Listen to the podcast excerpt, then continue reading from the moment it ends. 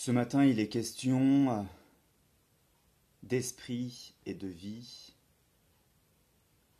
de souffle et de résurrection. Nous sommes euh, avec euh, Nicodème au milieu de la nuit, dans un dialogue qui peut sembler assez bizarre entre Nicodème et Jésus.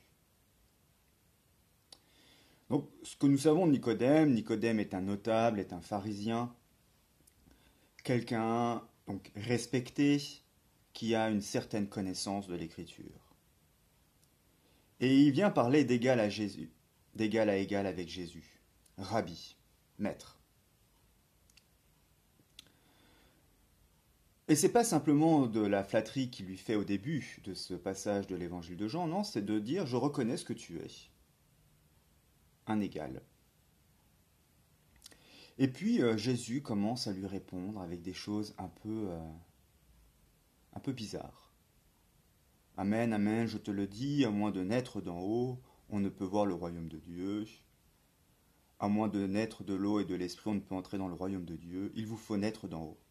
Le vent souffle où il veut.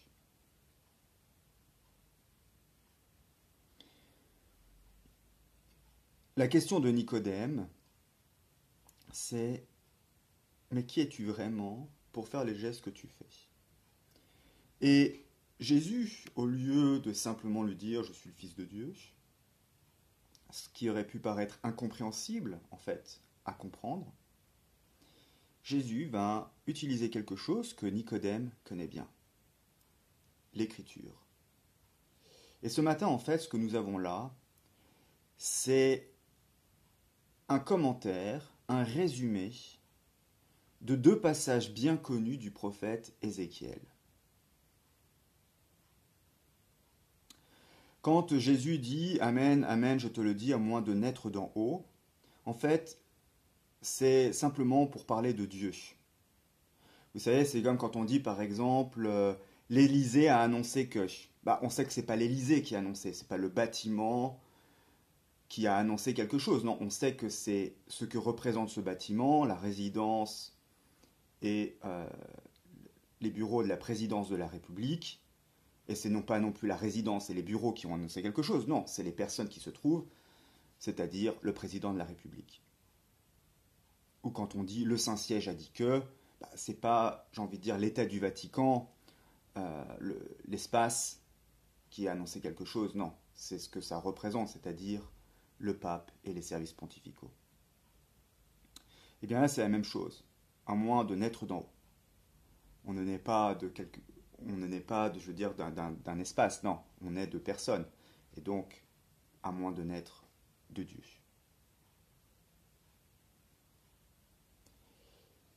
Et ça, ça fait référence directement, en fait, à ce passage du prophète Ézéchiel, nous sommes au chapitre 36 et 37. Parce que Jésus explique à Nicodème ce processus pour entrer dans le royaume de Dieu, à moins de naître de l'eau et de l'esprit. Et en fait, le prophète Ézéchiel a cet oracle. Voilà ce que lui demande de dire le Seigneur. Je ferai sur vous une aspersion d'eau pure, et vous serez purs. Je vous purifierai de toutes vos impuretés et de toutes vos idoles. Je vous donnerai un cœur neuf, et je mettrai en vous un esprit neuf. J'enlèverai de votre cœur, de votre corps, le cœur de pierre, et je vous donnerai un cœur de chair. Je mettrai en vous mon propre esprit. Je vous ferai marcher selon mes lois, garder et pratiquer mes coutumes. Vous habiterez le pays que j'ai donné à vos pères, vous serez mon peuple, et je serai votre Dieu. Voilà, quand Jésus dit il vous faudra naître d'en haut, en fait, Jésus annonce à Nicodème, en préfiguration, ce que signifiera la résurrection. Exactement l'accomplissement de cette prophétie prophète Ézéchiel. Cette eau qui nous lavera nos souillures, l'eau du baptême, mais aussi le don de l'Esprit Saint, cet esprit de feu qui euh, transformera nos cœurs de pierre en cœurs de chair, qui nous donnera cette capacité d'aimer, d'aimer à la mesure de Dieu, et qui fait que nous pourrons vraiment être appelés fils de Dieu. Et nous serons dans cette relation.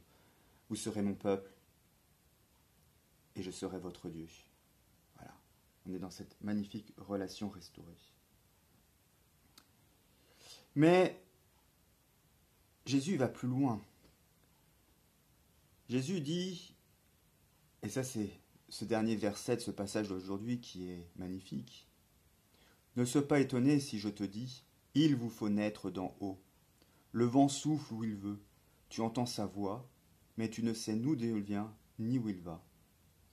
Il en est ainsi pour qui est né du souffle de l'Esprit Saint.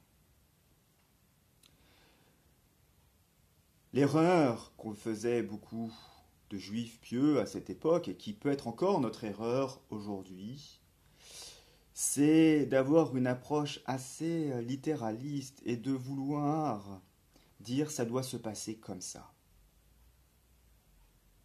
Et de vouloir, entre guillemets, contrôler la manière dont Dieu devrait agir avec nous. Non. Le vent souffle où il veut. On entend sa voix, c'est-à-dire que nous sommes nous avons la capacité de, reconnaître ces signes, mais il ne nous appartient pas de les maîtriser. Et en fait, c'est une référence directe à la suite du passage que je vous ai lu du prophète Ézéchiel. La première partie de ce magnifique chapitre 37 est de la vision des ossements. La main du Seigneur fut sur moi.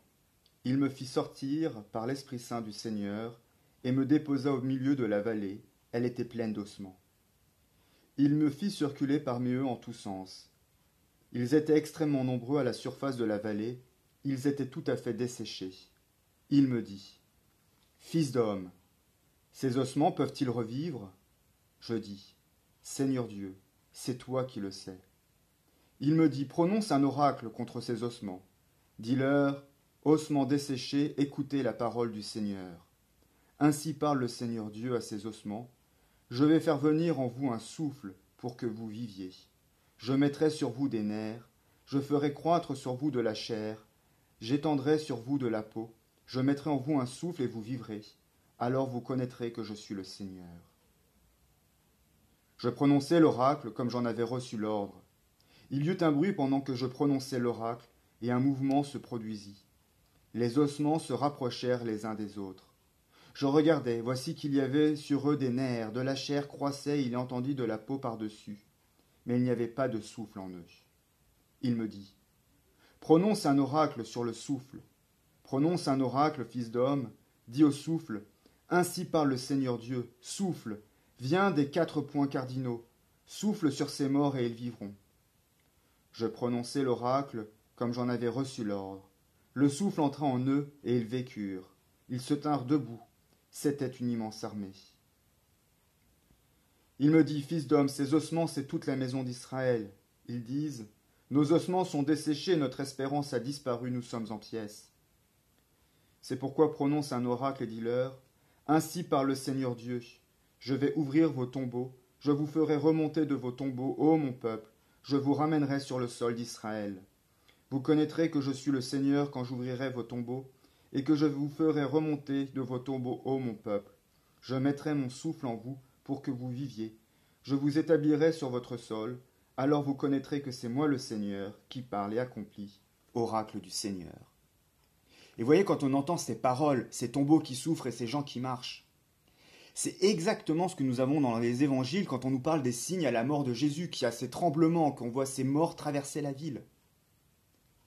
C'est ce souffle nouveau donné sur la croix, donné à la résurrection, donné à la Pentecôte, qui nous permet d'entendre cette parole de Dieu, vie.